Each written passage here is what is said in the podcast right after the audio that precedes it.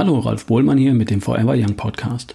Heute geht es um Sport, um Abnehmen, um Kohlenhydrate und um Fleisch. Ich zitiere dazu die News von Dr. Ulrich Strunz. Silber im Stabhochsprung holte sich soeben Martina Strutz.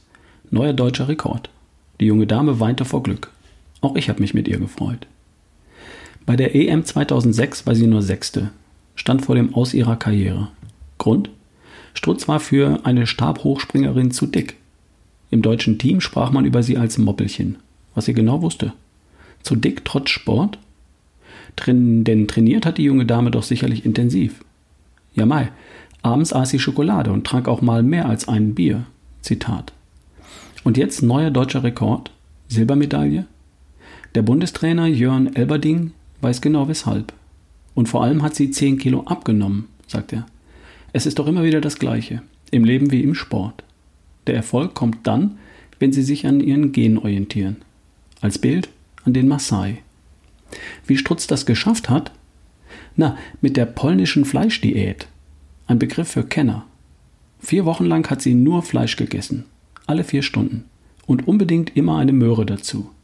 Es half. Sie nahm zehn Kilo ab. Ihre Mutter, die die Diät mitgemacht hat, verlor sogar zwölf Kilo. Martina hat ihr Essverhalten bis heute komplett umgestellt, freut sich Bundestrainer Elberding. Vier Stunden vor dem WM-Wettkampf gab es noch einen Snack aus Lachs und Tomätchen.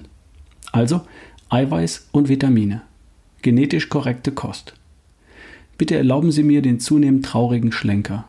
Weshalb müssen wir uns immer noch von der staatlichen Ernährungsinstitution DGE solch eindeutig falsche Ratschläge wie mehr Getreide, mehr Nudeln anhören? Wie viele Jahre wie viele Menschenleben soll das noch so weitergehen? Ende der News. Übrigens, die Carnivore-Diät ist derzeit ein Hype in den USA. Die Fleischfresser-Diät sozusagen. Nur so nebenbei. Bis zum nächsten Mal. Dein Ralf Bohlmann.